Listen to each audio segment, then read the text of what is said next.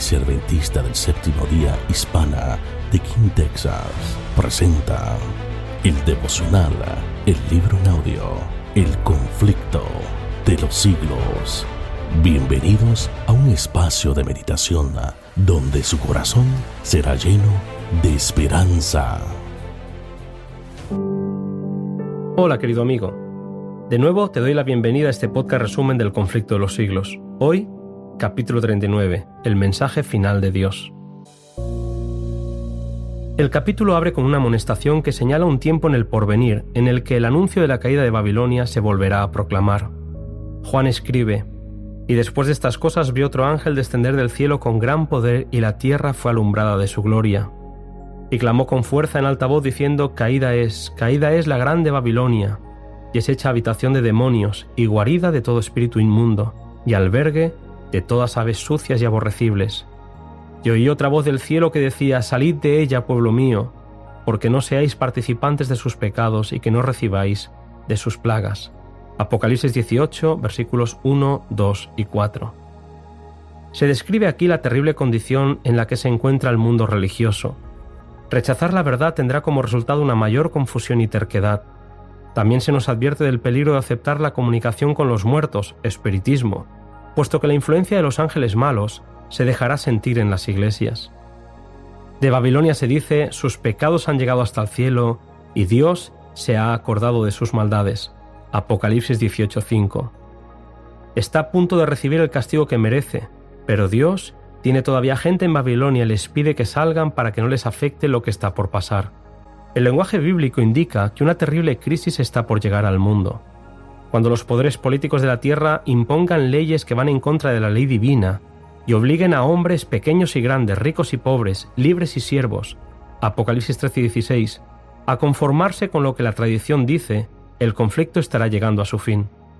Por un lado, la autoridad civil amenaza con castigar a los que se niegan a aceptar su autoridad, y por otro, la ley de Dios que impone el día de reposo del Creador exige obediencia y amenaza con la ira de Dios a los que violen sus preceptos conciencia y fidelidad a la palabra de Dios o comodidad y conformidad con el mundo. Lo que se nos dice es que para cuando llegue esa decisión, todos habrán tenido la oportunidad de haber aceptado o rechazado esta verdad. Son muchas las personas que nunca han oído este mensaje especial para este tiempo, ni se les ha presentado jamás bajo su verdadera luz la obligación de observar el cuarto mandamiento. Ante esta verdad, Elena White afirma que aquel que lee en todos los corazones y prueba todos los móviles no dejará que nadie que desee conocer la verdad sea engañado en cuanto al resultado final de la controversia. En ese futuro que se nos anuncia, el tema del sábado será la grande piedra de toque de la lealtad. Se nos dice que llegará el día, por extraño que pueda parecer, que se impondrá la observancia del domingo como señal de sumisión. Es lo que advierte el mensaje del tercer ángel en Apocalipsis 14, donde se nos habla de la imposición de una marca que ya hemos explicado que tiene que ver con un periodo de intolerancia religiosa que se iniciará en los Estados Unidos. Ese periodo que está por llegar mostrará con claridad la diferencia entre los que son fieles a Dios y los que no lo son. Hasta ahora, dice Elena White, se ha solido considerar a los predicadores de las verdades del tercer ángel como meros alarmistas.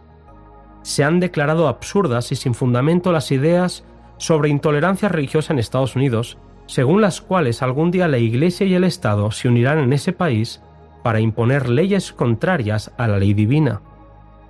Aunque sería más cómodo limitarse a predicar cosas agradables, cuando llegue el tiempo el Espíritu empujará a hombres fieles a declarar diligentemente la verdad y señalar los peligros que están por llegar a este planeta.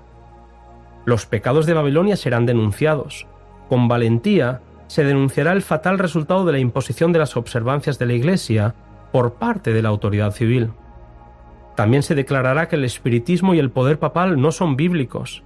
Miles y miles de personas que nunca habrán oído palabras semejantes las escucharán. El ángel que une su voz a la proclamación del tercer mensaje alumbrará toda la tierra con su gloria. Así, se predice una obra de extensión universal y de poder extraordinario. Se dirigirá la atención de la gente a la pisoteada ley de Dios, la gente tendrá preguntas y se nos dice que el clero hará esfuerzos casi sobrehumanos para sofocar la luz por temor de que alumbre a sus rebaños.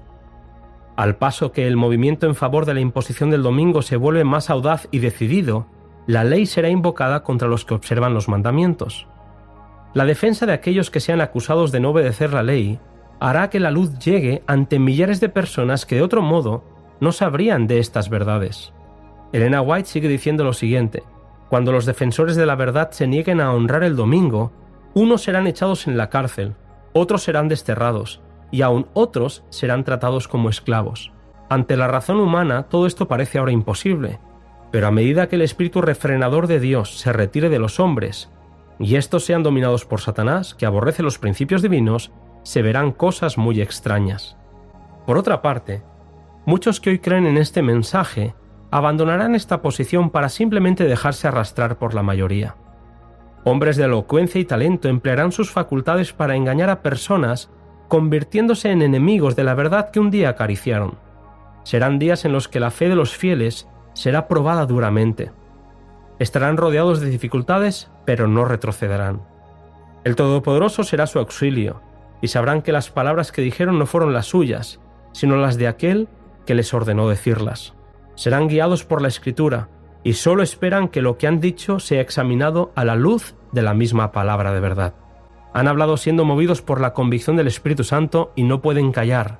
Deben cumplir con su deber y dejar a Dios los resultados. Mis queridos amigos, mientras nos acercamos al final del conflicto, hemos de saber que en sus diferentes formas la persecución es el desarrollo de un principio que ha de subsistir mientras Satanás exista y el cristianismo conserve su poder vital. Pero Jesús sigue intercediendo en el santuario celestial.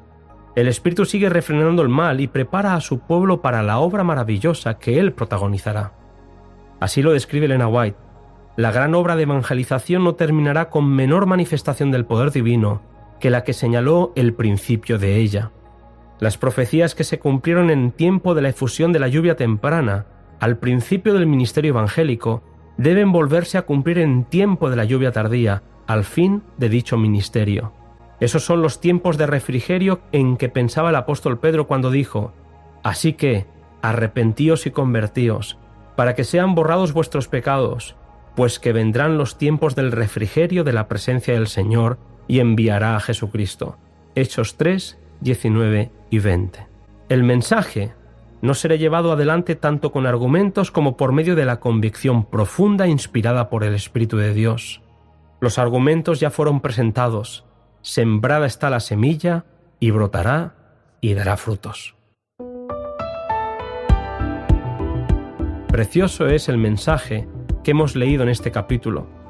Nos volvemos a encontrar en el siguiente que se titula El tiempo de angustia.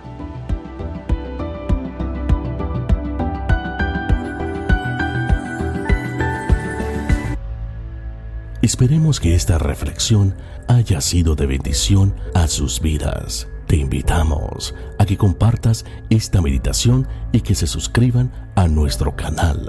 Para más información, visite www.kinhsda.org. Te esperamos en nuestro próximo encuentro. Dios le bendiga y les guarde.